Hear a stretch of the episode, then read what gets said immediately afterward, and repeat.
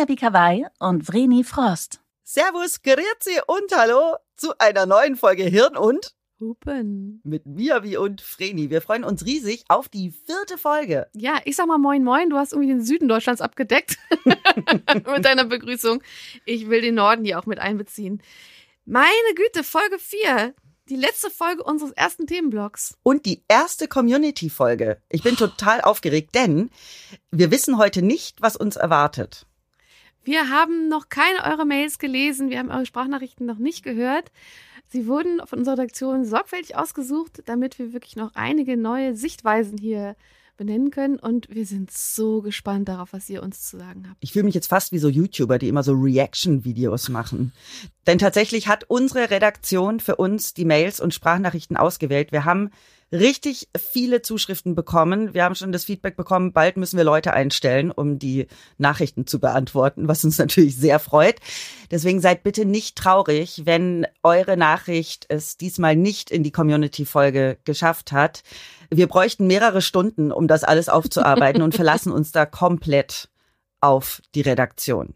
Außerdem, ich meine, wir haben ja viele Nachrichten gefordert und ihr wart so geil und habt uns so viele Nachrichten geschickt. Die können nicht alle in die Sendung, aber wir finden es toll, wie sie, wie stark ihr reagiert. Wir werden bestimmt irgendwann einen Weg finden, wie wir das alles noch breiter aufziehen können und uns noch mehr dazu austauschen können.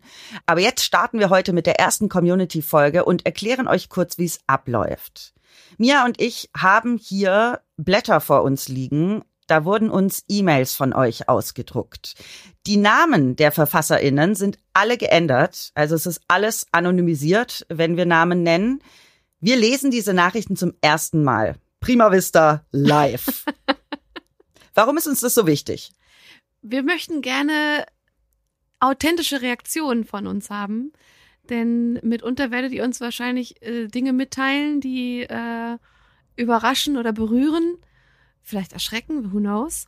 Und äh, wir wollen vorher einfach noch nicht wissen, was ihr uns mitteilt und wir möchten darauf ganz authentisch und echt reagieren können. Und sagen jetzt schon tausend Dank für euer Vertrauen und für die ganzen Beiträge, denn auch mit euch zusammen können wir Tabuthemen aus der Schublade holen und diese Themen selbstverständlich und auch alltäglich machen. Nur mit euch zusammen eigentlich und äh, vor allen Dingen auch mit allen äh, Freunden und Familienangehörigen und Leuten, die ihr kennt in eurem Umfeld, um Themen aus der Tabu-Ecke zu holen oder aus der schambehafteten Ecke. Und ähm, wir sind so happy, dass ihr da so eifrig partizipiert. Und jetzt geht's los mit unseren anonymisierten Nachrichten. Wenn ihr Blättergeraschel hört, das sind wir. Das seid ihr eigentlich. Das seid ihr, genau. Die erste E-Mail kommt von Emilia. Hey, meine Tochter ist im letzten Jahr zur Welt gekommen. Wir waren da von Anfang an super entspannt. Klappt's, ist es gut, klappt's nicht, ist es auch gut. Nun ist unsere Tochter leider nicht gesund zur Welt gekommen, was mit vielen OPs, Arztbesuchen, Sorgen und Tränen einhergeht. So schlimm zum Teil, dass ich Momente habe, in denen ich mich frage, ob ich mich für ein Kind entschieden hätte, hätte man mir vor zwei Jahren gesagt, was auf uns zukommt. Ich liebe mein Kind über alles. Dennoch hätte ich ihr und auch uns diesen Alltag gerne erspart. Ich fühle mich mit solchen Gedanken manchmal echt schlecht und alleine. Oft sieht man, vor allem bei Social Media, Frauen, die solche Situationen förmlich zelebrieren und zur Schau tragen. Das größte Geschenk und so weiter. Da muss ich mich schon oft hinterfragen. Bin ich eine schlechte Mutter, weil ich der Krankheit meiner Tochter nichts Positives abgewinnen kann? Weil ich es mir anders wünsche? Ich liebe sie so, wie sie ist, mit allen Ecken und Kanten. Nicht, dass das jemand falsch versteht. Aber hätte ich die Wahl, würde ich mir ein einfacheres Leben für sie wünschen. Ich traue mich nicht, solche Gedanken offen zu teilen, sollte man doch eine liebende Mutter sein. Und das bin ich auch. Aber es gibt eben auch einen Teil in mir, der sich das alte Leben zurückwünscht. Auch wenn es nicht geteilt wird, tat es mal gut, das niederzuschreiben. Vielen Dank, liebe Grüße, Emilia. Ja, wow. Ich glaube, das ist eine Mail, die auch wirklich sehr gut aufzeichnet, was Regretting Motherhood eigentlich bedeutet. Nämlich nicht, hätte mir das mal jemand vorher gesagt, dass Muttersein anstrengend ist, das sollte allgemein bekannt sein, glaube ich. Und dann hätte ich es nicht gemacht, ähm, sondern, oder anders gesagt, ich habe bei einigen Kommentaren von Leuten, die sich mal zu diesem Thema öffentlich gewagt haben zu äußern, sehr hässliche Kommentare gelesen. Unter anderem eben auch, ja, hab dich mal nicht so und äh, so eine schöne privilegierte Haltung. Was hast du denn erwartet, was Muttersein bedeutet? Und das ist halt Mutterschaft und äh, aber die Liebe zum Kind macht alles wett und äh, was dein Problem? Also schon eher hässlich. Gerade erst kürzlich im Spiegel erschien ein Interview mit Wolke Hegenbart Mhm. und ich habe das auf Instagram gesehen. Sie hat sich dazu geäußert, dass sie ein High-Need-Baby hat, was ein, ein Baby ist, das sehr, sehr viel Zeit in Anspruch nimmt, ähm, sehr viel weint. Und die Kommentare darunter, hauptsächlich von Männern, allerdings auch einige von Frauen, waren sehr, sehr hässlich. Wir haben noch geschrieben, wir beide dazu, ne, als wir das beide gesehen haben. Und ähm, Emilias Mail berührt mich sehr, weil ich finde, sie trifft sehr gute Worte, um ihren inneren Konflikt mitzuteilen, aber auch zu zeigen, du, ich finde, man liest die Liebe zu ihrer Tochter her heraus, Absolut. weil es darum bei Regretting Motherhood eben auch nicht geht. Man bereut nicht das Kind, das spezielle Kind und äh, stellt nicht die Liebe zum Kind in Frage, aber das Leben, das sich so stark verändert, ob über Krankheit oder High-Need-Kind oder halt eben einfach, weil Mutterhood, Mutterhood, Motherhood. Motherhood, weil Mutterschaft eben auch nicht einfach immer nur äh, Ringelreihen äh, und Zöpfe flechten ist, das einfach auch mal auszusprechen und das, das zu enttabuisieren. Äh, sie hat da sehr schöne Worte gefunden und ich finde, das, das, das trifft es eigentlich sehr genau, dieses Gefühl. Und es ist so wichtig, diese, diese, diese, diese Konversation aufzumachen, dass man darüber sprechen darf, ohne ein schlechtes Gewissen haben zu müssen. Du hast ja gerade angesprochen, dass das Kind geliebt wird. Und ich lese ja gerade immer noch das Buch Regretting Motherhood. Ich muss es immer wieder weglegen, um Mhm. das zu verarbeiten, weil es schon, ja, es ist jetzt keine leichte Lektüre, aber es ist sehr wertvolle Lektüre. Und darin hat die Autorin Frauen in Israel aus sehr unterschiedlichen sozialen Schichten und mit unterschiedlichen religiösen Hintergründen befragt. Die meisten davon sind verheiratet, einige sind geschieden.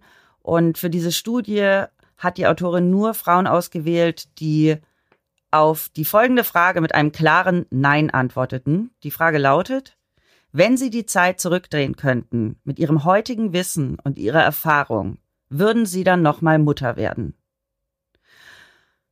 Und die ganzen Frauen, die da befragt wurden, die teilten ein sehr ausgeprägtes Gefühl in ihrer Rolle als Mutter gefangen zu sein, das als, ja, unfrei zu erleben. Die lieben alle ihre Kinder, aber hassen es gleichzeitig Mütter zu sein. Einige der Frauen sagen, dass sie die Mutterschaft schon in der Schwangerschaft bereut haben. Sobald du sowas äußerst, wirst du grundsätzlich erstmal als kaltherzig wahrgenommen. Wie kannst du nur? Wie kannst du es wagen? Ein Kind ist doch ein Geschenk. Das ist das, was Emilia auch sagt. Das ist doch ein Geschenk. Oder bei ihr ist jetzt, glaube ich, auch, nimm die Krankheit als Geschenk, lerne daraus. Ich glaube, dass es sowas wie Toxic Positivity gibt. Oh Ähm, ja. dass äh, immer wenn es einem irgendwie nicht gut geht und man das auch äußert, das heißt ja Chin up Buttercup, es geht schon weiter und Wie? Chin up Buttercup. Chin up Buttercup. Kennst du das Siehst? nicht? Nein. Nein. Das wurde mir in Amerika sehr oft gesagt. Chin up Buttercup, es geht schon irgendwie weiter und ähm, du kannst auch aus den tiefen den Rückschlägen und den äh, Tiefschlägen in deinem Leben was lernen und äh, es gibt äh, es sind entweder es ist Love or it's Lessons oder was auch immer. Also es sind äh, es gibt keine keine kein Scheitern, sondern das sind halt Lektionen und wenn es dir schlecht geht, dann kannst du daraus größer hervorwachsen. Ja, Stimmt ja alles stimmt auch. ja in gewisser Weise auch. Trotzdem darf man sagen, es ist scheiße. Ja, und es darf dir auch mal scheiße gehen und Ja. du solltest es artikulieren können, ohne dass du dann irgendwie gleich angefeindet wirst dafür, dass es halt auch negative Gefühle geben kann oder dass es vielleicht, dass es die auch geben muss. Mhm. Wir leben in der Welt der Dualität. Es existiert das eine oder das andere nicht. Und beide, beide Gefühle, beide Gefühlswelten sind extrem valide und äh, teilweise auch notwendig oder bedingen einander. Und ähm, um was auch immer es geht. Das eine kann nicht ohne das andere existieren. Und es kann, es gibt kein nur positives Gefühl. Mhm. Das kann Mutterschaft auch nicht ausschließen. Und die Liebe einer Mutter zum Kind, so groß die ist, so unglaublich die ist, so lebensverändernd die ist, was ja auch wunderbar ist, ja. Das bedeutet einfach nicht, dass alles, was du sonst noch so mitmachst, stoisch ertragen wird als Übermom für dein Kind.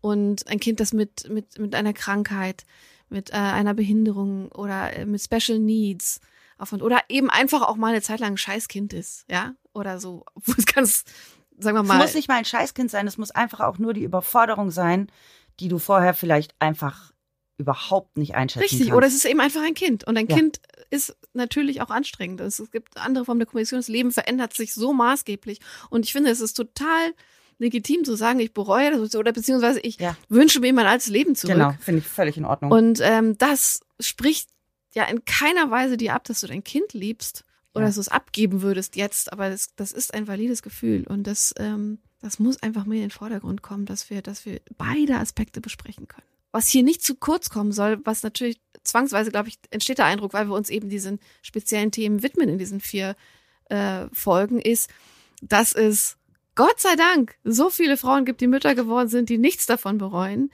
die trotz allem Struggles es schon gut hinkriegen und sagen, es ist das Größte, was mir in meinem Leben passiert ist und äh, lebensverändernd in positiver Art und Weise und ich krieg's gut hin. Die wird's geben und die sind, die sind toll. Wir besprechen sie hier nicht, weil wir ihnen nicht den Raum geben wollen, sondern wir besprechen die Themen, über die halt eben nicht gesprochen wird, zu wenig gesprochen wird. Das ist im Grunde auch keine Bewertung unsererseits. Der Eindruck kann auch entstehen, weil wir beide kinderfrei sind. Wir sagen jetzt nicht mehr kinderlos. wir sagen jetzt kinderfrei. Wir sagen kinderfrei. Das ist wunderbar. Wir wollen keiner Mutter absprechen, dass das eine tolle Erfahrung ist. Selbst, glaube ich, Frauen, die Mutterschaft auch mal teilweise vielleicht in Momenten oder durchgehend äh, bereuen, sehen ja nur das Negative. Aber das ist halt gerade Thematik. Und ich finde, Emilias E-Mail dazu hat sehr schön in Worte gefasst, das Gefühl. Magst du uns die nächste E-Mail vorlesen? Sehr gerne. Die nächste E-Mail kommt von Hannah. Hallo ihr Lieben. Zum Thema Muttersein. Bereuen ist eventuell das falsche Wort. Ich habe eine Tochter, zwölf, die ich natürlich über alles liebe. Aber ich freue mich auf die Zeit ohne sie. Wenn sie aus dem Haus ist, mein Leben wieder mir gehört und ich mit meinem Mann zum Beispiel reisen kann und, und wir unsere Zeit einfach so gestalten können, wie wir wollen, ohne Rücksicht zu nehmen, etc. Ich habe einen gesunden Egoismus, denke ich. Denn ich habe auch nur dieses eine Leben und meine Erfüllung liegt nicht darin, Kinder aufzuziehen. Es ist gut so, wie es ist. Aber mir war auch sofort nach der Geburt klar, da kommt kein zweites, obwohl ich früher immer zwei Kinder wollte. Die Schwangerschaft und Geburt waren ohne Komplikationen, aber trotzdem wusste ich, dass da nichts mehr kommen wird. Liebe Grüße, Hanna. Bei Hannas E-Mail muss ich dran denken. Ich saß gestern mit meiner Freundin im Auto und haben uns über die ersten Podcast-Folgen unterhalten.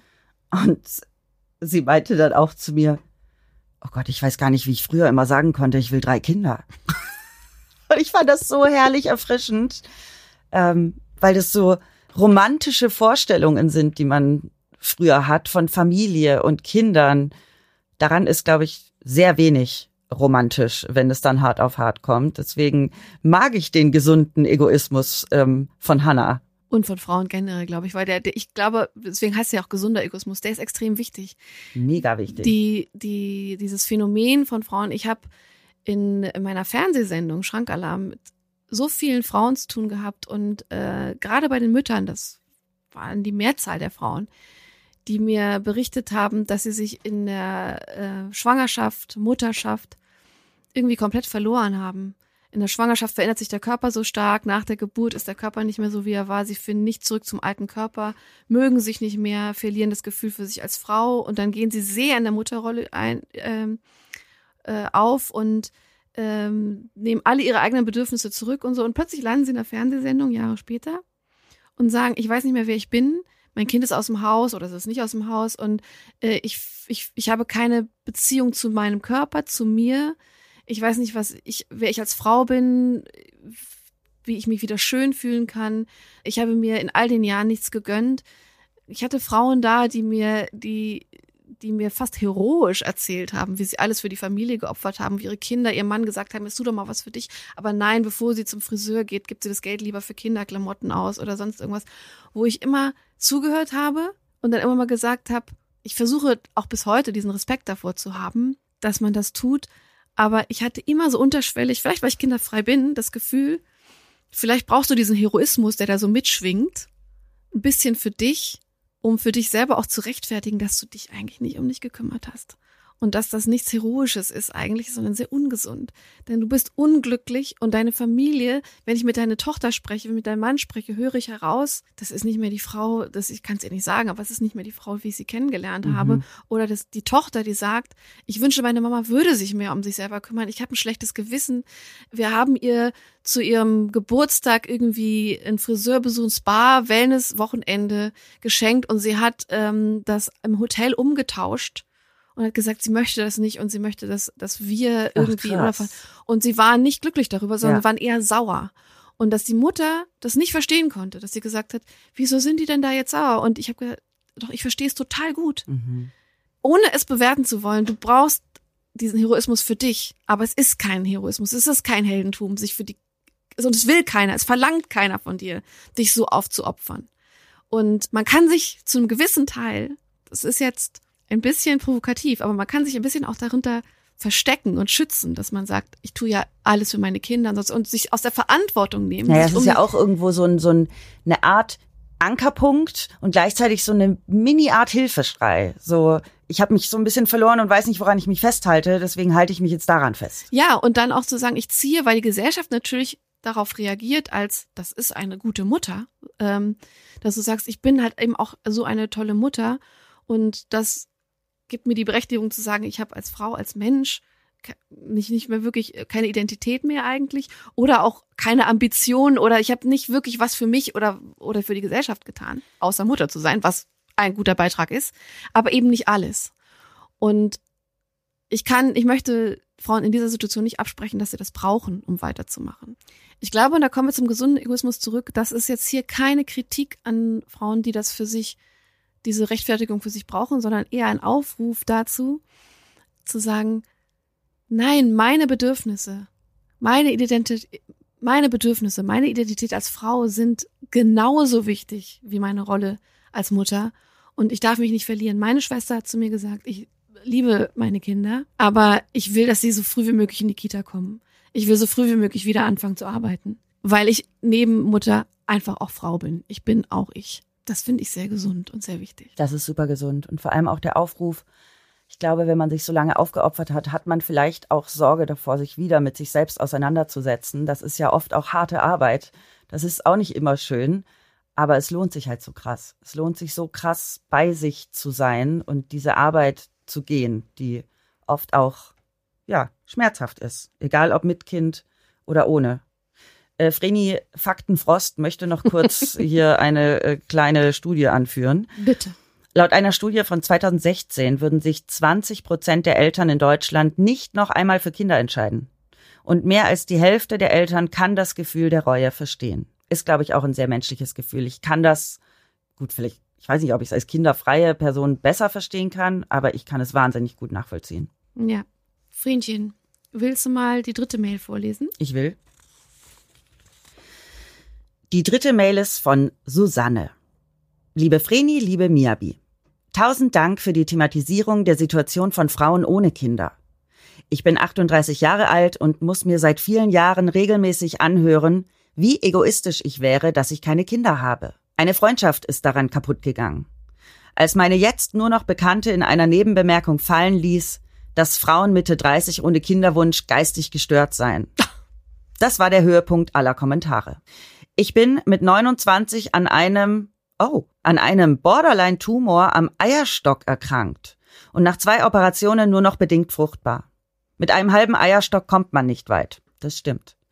Und rumprobieren und daran verzweifeln war nie eine Option. Außerdem haben mir die Ärzte vorhergesagt, dass eine Schwangerschaft und die damit verbundene hormonelle Belastung erneutes Tumorwachstum und gar Brustkrebs auslösen können. Familiär mehrfach vorbelastet. Bei der Aussicht war die Entscheidung gegen Kinder recht einfach. Und ja, da bin ich tatsächlich egoistisch. Ich habe mich für ein Leben und gegen Leben schenken entschieden. Aber wer sind die, die über einen urteilen? Mittlerweile antworte ich auf die Frage immer mit, weil ich keine Kinder bekommen kann. Dann ist immer Ruhe, begleitet mit schambehafteten Blicken und der Einsicht, dass diese Frage, warum man keine Kinder hätte, nicht gestellt werden sollte. Macht bitte weiter so, ich bin Fangirl. Liebe Grüße, Susanne. Oh, Susanne, I feel you. I feel you so much. Das Ähm, ist dir sehr nah hier. äh, ne? das ist mir sehr nah. Ich weiß zwar nicht, was ein Borderline-Tumor ist, Muss ich auch recherchieren. Finde ich spannend. aber ich habe ja in der ersten Folge erzählt, dass mein Körper es, glaube ich, total ungeil fände, schwanger zu Ja. werden. Und ähm, deswegen kann ich das gut nachvollziehen. Wobei ich jetzt nicht äh, Tumore oder, oder Krebs habe, sondern einfach nur ein, ein Wrack bin. Gefühlt. Mias und mein Running Gag ist ja immer, oh, Vreni, es gibt eine Erkrankung, die du nicht hast. ja, weil ich irgendwie gefühlt immer alles habe. Susanne, I feel you. Mucho, mucho. Mucho, mucho. Und ich finde dein, ähm, den Satz so unglaublich berührend. Ich habe mich für ein Leben und gegen Leben schenken entschieden. Das, das berührt mich irgendwie sehr stark. Ich finde die persönliche Geschichte auch krass. Ich habe da sehr viel Frini drin äh, rausgehört. Aber äh, auch gleichzeitig habe ich mir auch gedacht, das, das ist es doch eben. Du weißt doch nicht, was der Grund ist, warum sich Frauen gegen Kinder entscheiden. Und ich finde es auch vollkommen legitim, wenn es keinerlei gesundheitliche Beeinträchtigung gibt und man sagt, ich möchte einfach keine Mutter werden. Ähm, Aber jetzt sei mal ehrlich, das geistig gestört hat dich auf mich gebracht, ne? das ist geistig gestört, ehrlich gesagt, da, da musste ich ja auch so einmal in die. Da ist sie kurz mal abgebrochen, die Frau Kawaii hier. Nee, das hat mich empört. ja, ja. Das hat mich wahnsinnig empört, weil ich äh, erstmal, ich kann mir einfach nicht vorstellen, dass Menschen so unverschämt sein können und so unsensibel sein Wir können. wissen doch, wie unverschämt Menschen sein können. Ja, aber ich, das, ich nenne mich naiv. Oder gut, glaube ich, jedes Mal, wenn mir dann sowas begegnet, Ja, bin ich ich doch weiß. jedes Mal von neuem erschüttert. Mhm. Weil ich denke, das, das war ja auch noch vermeintlich eine Freundin. Also nicht Ja, mehr, ja, das aber ist schon krass. zu Recht nicht mehr. Aber wie kann man sowas generell sagen? Ja. Aber das, äh, das zeigt halt auch wieder auf, wie es immer noch steht um, um die Akzeptanz von Frauen, die sich bewusst gegen Kinder entscheiden, die das art- artikulieren. Und ich bin, was ich sehr, sehr fühlen konnte, war ihre Aussage, dass sie auf die Frage nach Kindern irgendwann mal geantwortet hat, und weil ich keine Kinder bekommen kann. Denn das habe ich tatsächlich auch öfters gemacht. Denn als man mit dieser Frage eine Zeit lang wurde ich davon irgendwie bombardiert. Und ich wusste überhaupt nicht, ob das stimmt oder nicht zu diesem Zeitpunkt. Ja. Ja. Aber Man wird dann halt in Ruhe gelassen. Genau, man wird in Ruhe gelassen. Und ich habe auch so einen gewissen, eine gewisse Genugtuung daraus gezogen, dass ich gemerkt habe, wie unangenehm es den Menschen dann ist. Weißt du, was ich das nächste Mal machen will, wenn mich jemand fragt? Was denn? Und ich weiß, es ist politisch total inkorrekt. Okay. Aber ich will dann einfach antworten und sagen, nee, ich hatte letzte Woche eine Fehlgeburt und mir wurde Krebs diagnostiziert. und dann will ich mal die Reaktion sehen und dann versteht die Person, glaube ich, warum man diese Frage nicht stellt. Das ist im Grunde eine ähnliche Reaktion, wie wenn du sagst, weil ich keine Kinder kriegen kann. Ja.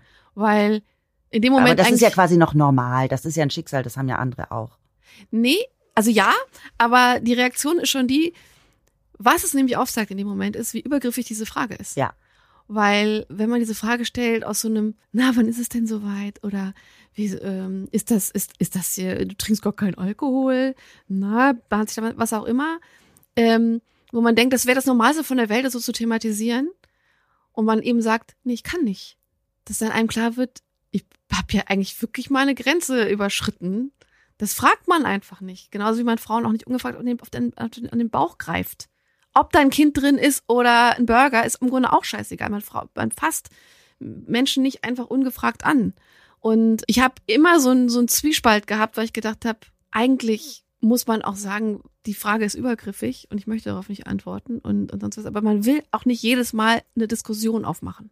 Das ist so Man will silenzen. Ja. Also ganz manchmal einfach nur, einfach nur, dass die Person, Entschuldigung, mein Ausdruck, die Fresse hält. Ja. Ne? Und dann habe ich gemerkt, dass, weil ich keine Kinder bekommen kann, das meistens ganz gut erfüllt. Und je nach Tagesform und Sympathie werde ich in Zukunft mehrere Antwortoptionen auf diese Frage haben. So. Ja. Jetzt haben wir eine Sprachnachricht. Die hören wir uns jetzt mal an. Unbedingt. Ich bin Mama von vier Kindern, drei leiblichen und einen sogenannten Stiefsohn, aber es ist auch mein Sohn. Und wir haben also jeweils einen Sohn aus erster Ehe mitgebracht und dann gemeinsam nochmal zwei Mädels bekommen. Und ich muss sagen, ich würde heute, ich bin jetzt 40, frisch 40 geworden, würde heute keine Kinder mehr in die Welt setzen. Hätte ich gewusst, wie sich die Welt entwickelt, ich gesagt, nein, danke. Für mich war es ganz klar, ich äh, wollte nie Kinder. Dann habe ich meinen ersten Ehemann getroffen, der äh, zehn Jahre älter war als ich. Und dann wollten wir gemeinsam Kinder. Das hat nicht so wirklich funktioniert. Und die Mädels, die dann kamen, die waren in Anführungsstrichen eher Unfälle, weil ich gar nicht mehr fruchtbar sein sollte. Und ich nicht in der Lage war, eine Abtreibung zu machen. Sie haben mich total bereichert und bereichern mich nach wie vor, die Mädels. Sie sind Zucker und großartig. Und es ist ganz schlimm zu sagen, dass sie keine Wunschkinder waren. Also jedenfalls nicht so wie mein mein großer Sohn, der ein richtiges Wunschkind dann wurde. Und trotzdem sind sie großartig und es macht mir unfassbar viel Angst, dass sie einmal in eine Welt entlassen werden, die mit so vielen Konflikten zu kämpfen hat und so vielen, ja, sie müssen selber auf so viele Dinge schon verzichten. Und ich merke, dass ich ihnen das jetzt schon beibringe, zum Beispiel, dass sie nicht mehr ewig duschen dürfen, sie dürfen nur zwei Songs duschen. Dann ist Ende, dass sie sich schon dran gewöhnen, ressourcensparend zu leben, was natürlich ein guter Gedanke ist, aber ich ihnen das jetzt schon beibringe, weil ich weiß, sie werden irgendwann mal einen ganz harten Break haben. Und es tut mir weh, dass ich sie nicht so unbeschwert groß werden lassen kann. Also heißt, es ist mir total wichtig, dass sie mehrere Sprachen lernen. Es ist mir total wichtig, dass sie ein soziales Engagement aufzeigen es ist mir super wichtig, dass sie ähm, anfangen, Erste Hilfe zu lernen, also sich selbst lernen, auch sich selbst versorgen zu können. Natürlich alles in kindlichen Schritten, aber ich mache das auf einer ganz bewussten Art und Weise heraus, nämlich weil ich weiß, dass diese Welt sich verändern wird. Und zwar leider nicht zum Positiven. Und die Welt wird weiterleben. Die Frage ist, und die Menschen auch, und die Frage ist nur wie. Und das, was wir jetzt noch alles genießen, wird es wahrscheinlich in 20, 30 Jahren so nicht mehr geben. Und das macht mir große Angst. Wow. Das trifft's vielleicht ganz genau so. Dieses Kinder sind großartig und Kinder sind ganz schlimm. Ich finde es eine ganz, ganz tolle Sprachnachricht von einer Mutter. So, so ehrlich und weil ich bin jetzt gerade, ich bin gerade so ein bisschen sprachlos, weil gerade so viele Gedanken in mir losgetreten worden sind, dass, dass so wow, Vierfachmutter, wow, Patchwork, wow, Wunschkind, kein Wunschkind, äh, wow, äh, Angst vor der Zukunft, diese ganzen Argumente, die da so reinspielen. Die Angst vor der Zukunft, die, das habe ich ja schon in der ersten Folge gesagt, die catcht mich ziemlich im Moment. Ja. Weil ich mich schon auch frage, wie das weitergeht. Ich meine, wir haben es jetzt November und sind vor wenigen Tagen noch im T-Shirt rumgelaufen. So. Und daran, es stimmt was nicht in dieser Welt. Ach, das ist halt irgendwie schon sehr, sehr gruselig. Ähm, das mit den zwei Songs duschen kann ich nachempfinden. Bei mir wohnt ja Ivana mhm. aus der Ukraine. Mhm. Und Ivana duscht manchmal zweimal am Tag. Und jetzt bringe ich ihr so langsam bei, wie wir Energie haushalten. Sowohl Wasser als auch Heizung. Fühle mich auch so ein bisschen wie so ein Muttertier. Ja, ich meine, das sind alles Themen, mit denen wir uns oder ich fühle mich sehr Allmann, muss ich eigentlich sagen. eigentlich bin ich so ein richtiger Allmann, Achim.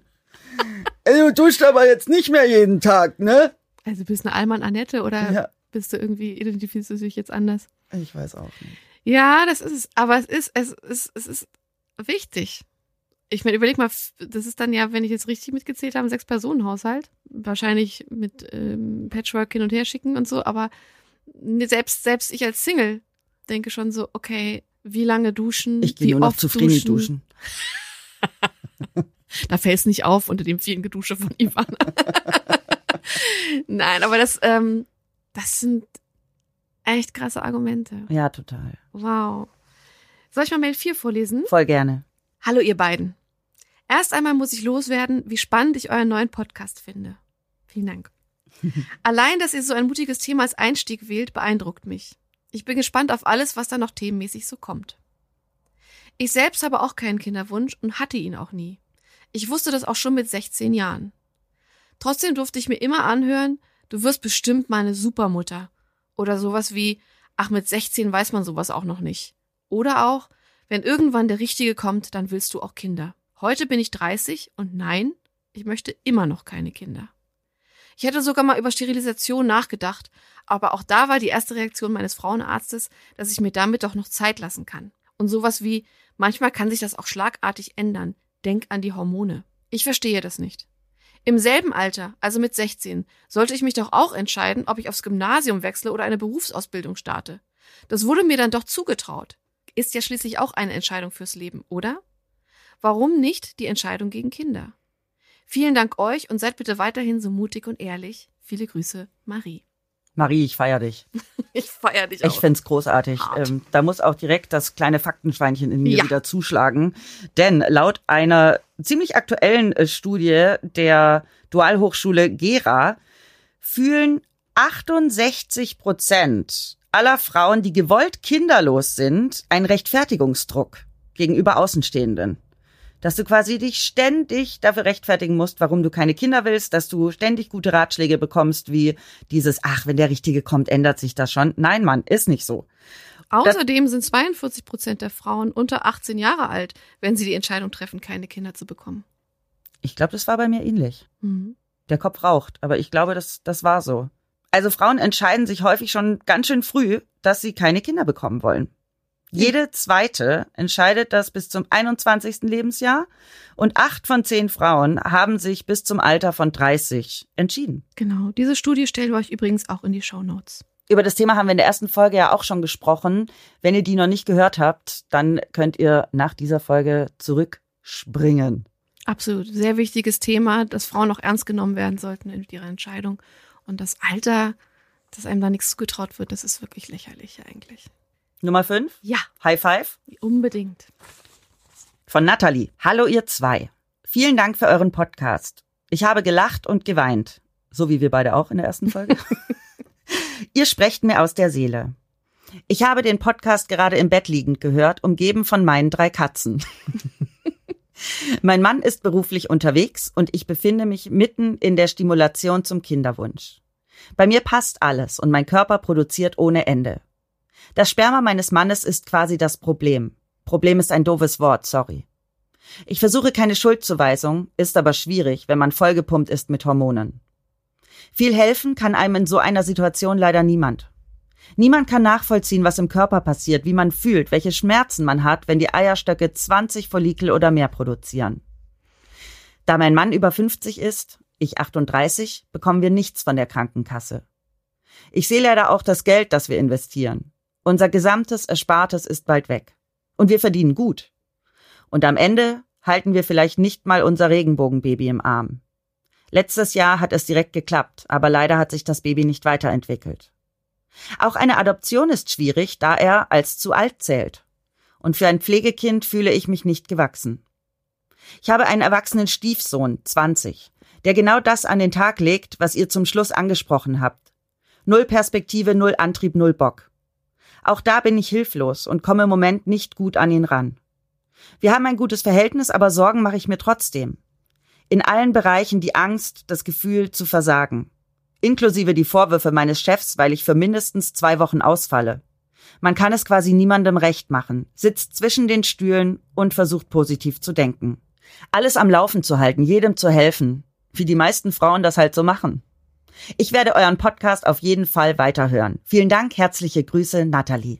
Ach, Nathalie, ich wünsche dir erstmal von Herzen, dass das klappt Bevor ihr finanziell ruiniert seid Ja. und, ähm, und emotional auch. emotional aufgeraucht. Wir gehen jetzt mal hier nicht zu sehr drauf ein, aber das, das zeigt eben auch wieder auf, wie kostenintensiv das Ganze ist, was es einem abverlangt und auch, dass äh, Alter ein Riesenthema ist, sowohl bei künstlicher Befruchtung als auch beim Thema Adoption, was ich auch für schwierig halte, dass das so festgenagelt ist. Aber hier hören wir ja mehrere Aspekte. Im Grunde wirklich die Belastung von künstlicher Befruchtung und gleichzeitig dieses, dieser, der, der Kinderwunsch und ein Kind zu haben, also in dem Fall ein Stiefsohn, aber ein Kind zu haben, von dem man wirklich sieht, wie sehr die aktuelle Situation sich auch auf ähm, Motivation und Lebenseinstellung auswirkt. Und ähm, meine Gott, da, da hältst du gerade echt viele äh, Bälle in der Luft. Naja, absolut. Überleg mal, sie spricht von Schmerzen, Ja. die sie hat, weil die Eierstöcke Follikel produzieren. Boah, das will ich mir gar nicht vorstellen. Dann hast du ja auch die ganzen emotionalen Schmerzen, wenn es wieder nicht klappt. Der Druck von außen, vielleicht wenn du mit, wenn du es Menschen erzählt hast, die dann sagen, und hat's geklappt? Und dann so, ach, beim nächsten Mal bestimmt. Und du denkst dir so, wie viele Male soll ich ihn noch machen? Ja. Also, Heftig. Ich komme mal mit ein paar Fakten um die Ecke zur Abwechslung. Oh, ich freue mich. Der Anteil ungewollt kinderloser Frauen und Männer im Alter zwischen 20 und 50 Jahren ist zwischen 2013 und 2020 erheblich gestiegen, nämlich von 25 auf 32 Prozent. Wissen wir, woran es liegt?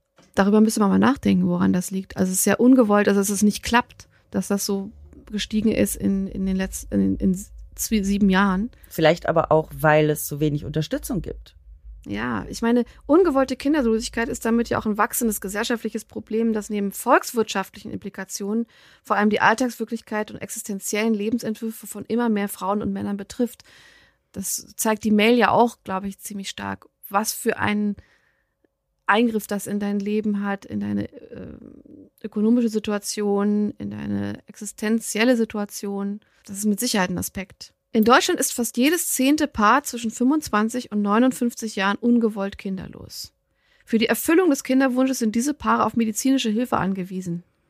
Die reproduktionsmedizinische Behandlung stellt für die Betroffenen nicht nur finanziell, sondern auch körperlich und seelisch eine erhebliche Belastung dar. Ja, das haben wir ja gerade schon gehört, ne? aufgezeigt. Dazu muss man eben auch wissen, dass diese Kosten, die man aufbringen muss, die variieren, je nachdem, welche Methode man anwendet, zwischen ein paar hundert Euro bis hin zu 5000 Euro pro Zyklus, also pro Versuch.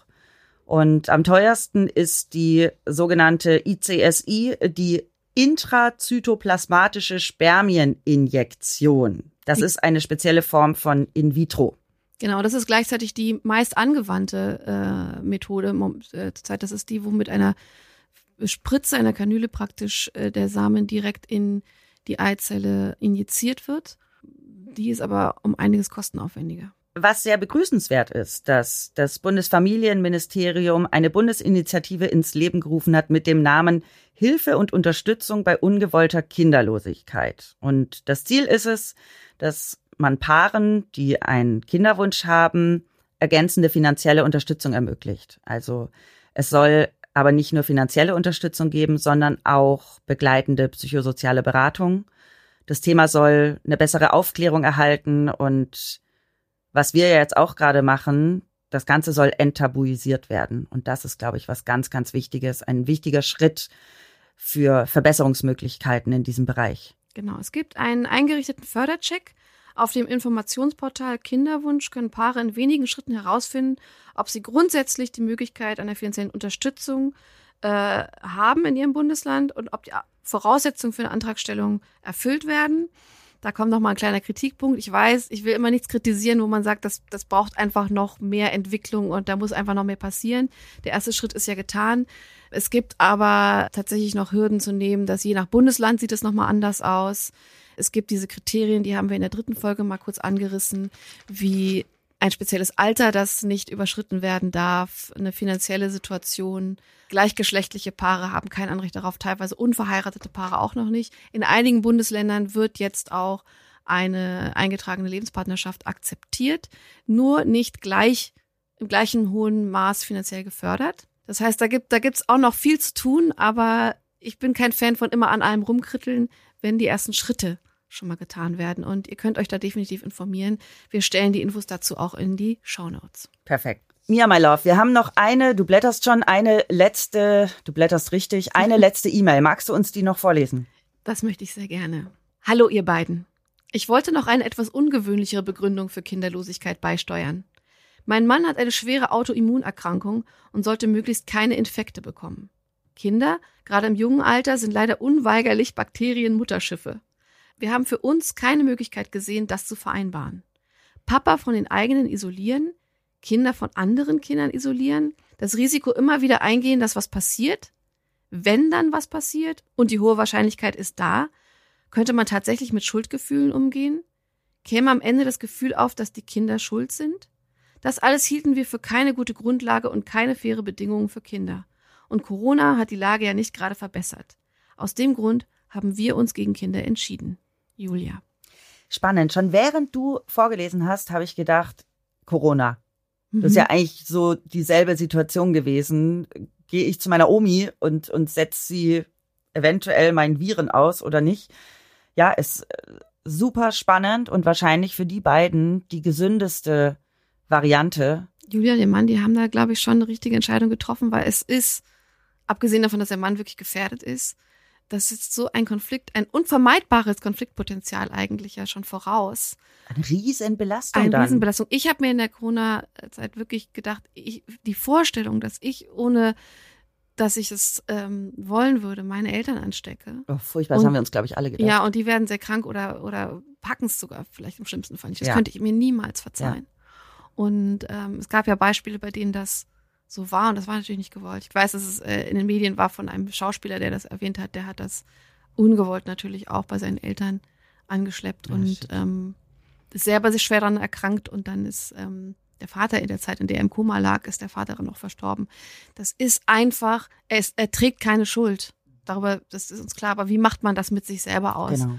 und so. Und ähm, es ist doch nur klug, im Vorfeld zu wissen, dass so etwas passiert und sich dann dagegen zu entscheiden, anstatt einfach sehenden Auges in eine Situation reinzurennen, weil man sagt, ja, wir müssen uns trotzdem reproduzieren.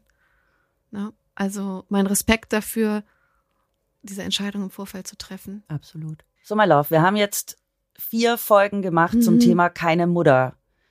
Wir haben das Thema nicht ansatzweise, Fühlst, ja, fühlst du es auch? ja, Ja. ansatzweise äh, genug bearbeiten können. Und es gibt noch so viele als, als, Aspekte. als könnten wir irgendwie einen ganzen, ganze Podcast. Staffel damit füllen, ne? ja. Das heißt, wir werden dieses Thema auf jeden Fall an anderer Stelle wieder aufgreifen, weil wir, glaube ich, beide merken, dass es uns nicht, nicht wirklich unbefriedigt zurücklässt, Nein. sondern dass es einfach noch so viele Baustellen gibt, die wir gerne mit euch zusammen bearbeiten wollen und wie geil ich einfach diese Community-Folge gerade fand. ja, euren Input, das hat, das war extrem bereichernd und diese ähm, Ehrlichkeit, mit der ihr äh, uns hier Nachrichten geschickt habt und uns nochmal andere Sichtweisen aufgemacht habt, äh, extrem bereichernd, extrem berührend. Zeigt aber auch auf, das Thema ist endlos. Wir hätten das nicht in vier Folgen restlos behandeln können. Das, damit müssen wir unseren Frieden machen. Es gibt noch viele andere Aspekte, die, glaube ich, auch noch sehr spannend sind in dem Zusammenhang. Die werden wir auch gerne nochmal aufgreifen. Ich habe noch ein Fazit, das besteht aus zwei Teilen. Teil eins ist, das nehme ich aus der ersten Folge mit, nee, aus der zweiten, wir sind nicht dazu da, um Reproduktionsmaschinen zu sein als Frau. Und das zweite Fazit ist, ich finde es schön, dass wir mit diesen vier Folgen dazu beitragen können, Tabus aufzubrechen. Ich habe auch noch ein Fazit. Schieß los. Es sind auch zwei Teile. Der erste Teil ist, dass es meine, meine Sichtweise extrem erweitert hat, zu sehen, dass es so viele Schicksale, Geschichten, Entscheidungen gibt, die alle ihre Berechtigung haben Mhm. und mir sehr viele Denkanstöße liefert und sehr viel mehr ähm, Toleranz oder auch Verständnis gegenüber anderen Lebensentwürfen und Haltungen mich hat entwickeln lassen. Und das zweite ist, ganz großes Fazit, welche Entscheidung wir auch immer treffen, welches Schicksal uns auch immer trifft, leave us women alone. Lasst uns in Ruhe mit euren Bewertungen von außen, ihr, die euch damit gerade angesprochen fühlt. Ähm, es wird einen Grund geben, warum wir die oder die andere Entscheidung getroffen haben. Und wir haben, ähm, wir brauchen mehr Raum für Kommunikation und Gespräche. Aber auf der anderen Seite haben wir auch das Recht, diese Meinung zu haben und sie nicht erklären zu müssen. Amen. Damit schließen wir diesen tollen Themenblock Keine Mutter und widmen uns im nächsten Monat und die nächsten vier besinnlichen Wochen mit etwas sehr Befriedigenden. Ja, mit äh, Rubbellos. Rubbellos. Nicht mit Rubbellosen, sondern mit Rubbellos. Es geht um Befriedigung. Befriedigung in allen Varianten. Es wird ähm, hoffentlich sehr befriedigend, anregend. Spannend Mhm. und ein Ähm, bisschen sexy. Oh, du bist auch ein bisschen sexy, wie du mit deinem Zopf spielst hier gerade. Oh, das mache ich äh, rein aus, ich weiß gar nicht warum, Aus Sexiness. aus Sexiness. Ja. Also, in den nächsten vier Wochen werden wir uns äh, rubbeln und uns über so Rubbeln und jegliche Form der Befriedigung unterhalten. Und auch das ist ein spannendes Thema, das wir von allen Seiten beleuchten wollen. Mhm. Mhm. Von allen Seiten und in allen Löchern. Befassen und wir uns damit und fassen es an. Und fassen uns an. Und ihr rubbelt jetzt mal ganz schnell zu den Bewertungen und äh, rubbelt fünf Sterne frei. Fände ich super. Fänden wir großartig. Das wäre der Hauptgewinn. Dazu teilt gerne die Folge.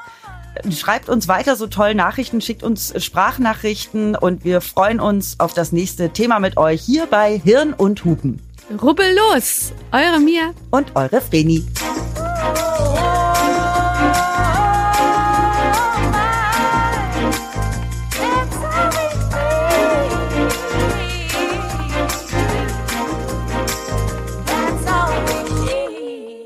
Hey, Hirn und Hupen ist eine Produktion von Studio Trill.